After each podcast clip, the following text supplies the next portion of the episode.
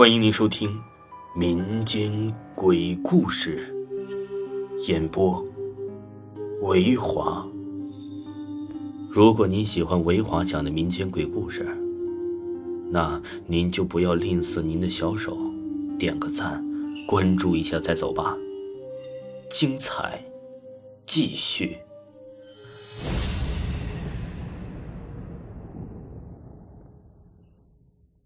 死后一小时，本故事纯属虚构。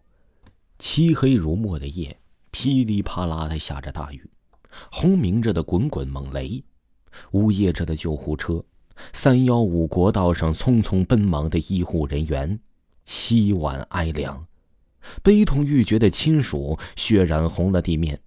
顺着马路旁的矮槽，混合着冰冷的雨水往地下流着。我看到了我面目全非的脸，被车碾压的支离破碎的身体，还有蹲在一旁悲痛欲绝的女友。丽，我知道，我已经去了另一个世界，它黑暗、阴森，没有光明，只有撕心裂肺的鬼哭狼嚎。可是我不忍心离去呀，我想陪着我那可爱的温柔似水的女友，尽管我不能说话，尽管我再也触碰不了她那香软的肌肤。警务人员疏散着围观的人群，我清晰的看到他们惊骇的表情，也能听到他们的叹息。唉，多年轻一小伙儿啊，开那么快干嘛呀？不知道地面打滑吗？谁知道了？现在年轻人都爱追求刺激，飙个车啥的。我想辩解，不是我年轻气盛。也不是我不知道路况不好，我只是想早点见到丽亚。今天是她的生日，我答应过她，一下班我就赶回去，陪她看电影、点蜡烛、许生日愿望。可是这一切都成了泡影，我还是没有来得及告诉她：“亲爱的，生日快乐。”医生将我的身体抬上了救护车，我看到他们将氧气瓶抬到了我的鼻孔处，丽也跟了上来。满脸的泪花，如飘落的梨雨，让人心疼。他守候在我的身旁，紧紧的抓着我的手，一遍一遍的呼喊着我的名字。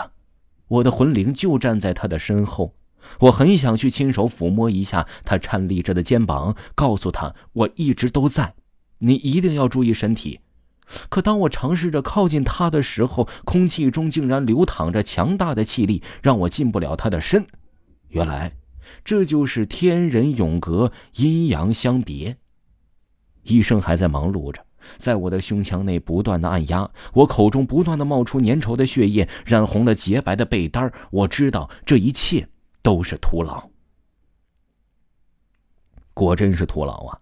那个年轻的医生最终还是喘着粗气儿安慰丽说道：“请节哀吧，没救了，早点通知家属，安慰后事吧。”丽早就已经哭得泣不成声了，颤颤巍巍的给拿出了手机，通讯录里的人名可真多：六子、小杨、吴总、大哈、霞姐。终于，我看到他翻到了我手机号的时候，停住了。备忘录里的名字是豆芽。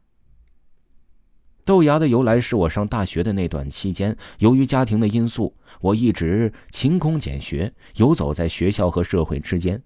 超强的课业负担、忙碌的工作、不规律的饮食，让我单薄不堪。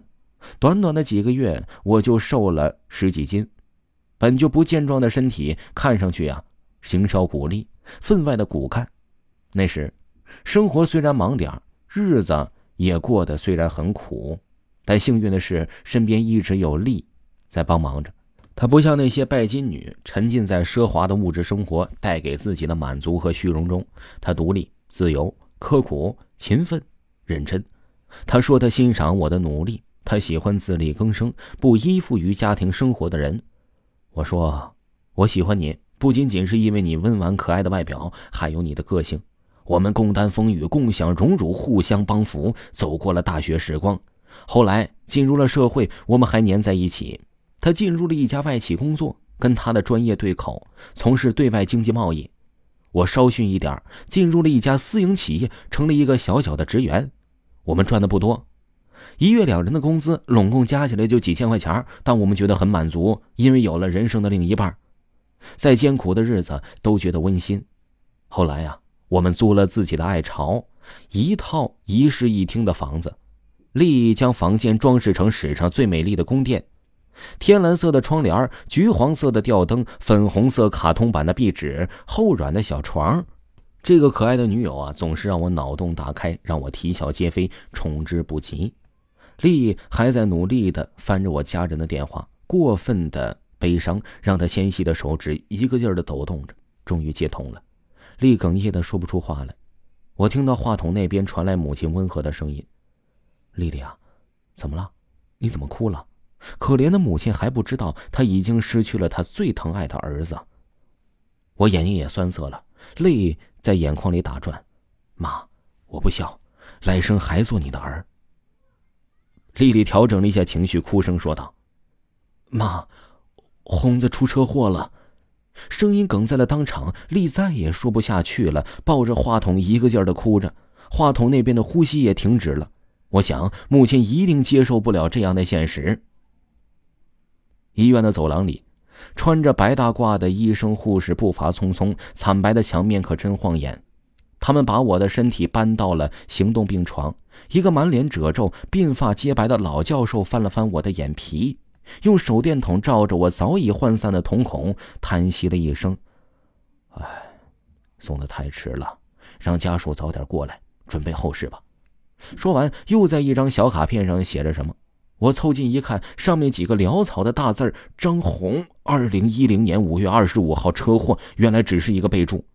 后来又过了几个精壮的小伙子，他们推着行动病床，把我送到了封闭的区域里。我的魂灵跟着他们去了。刚进门的时候，大厅上面灭着的灯光突然亮了，几个醒目的红色字体跃入眼球：“太平间。”房间里阴气很足，空气中没有一丝的温热，阴森森的渗人。他们把我的躯体放进了一个窄小的匣子里，关上又走了。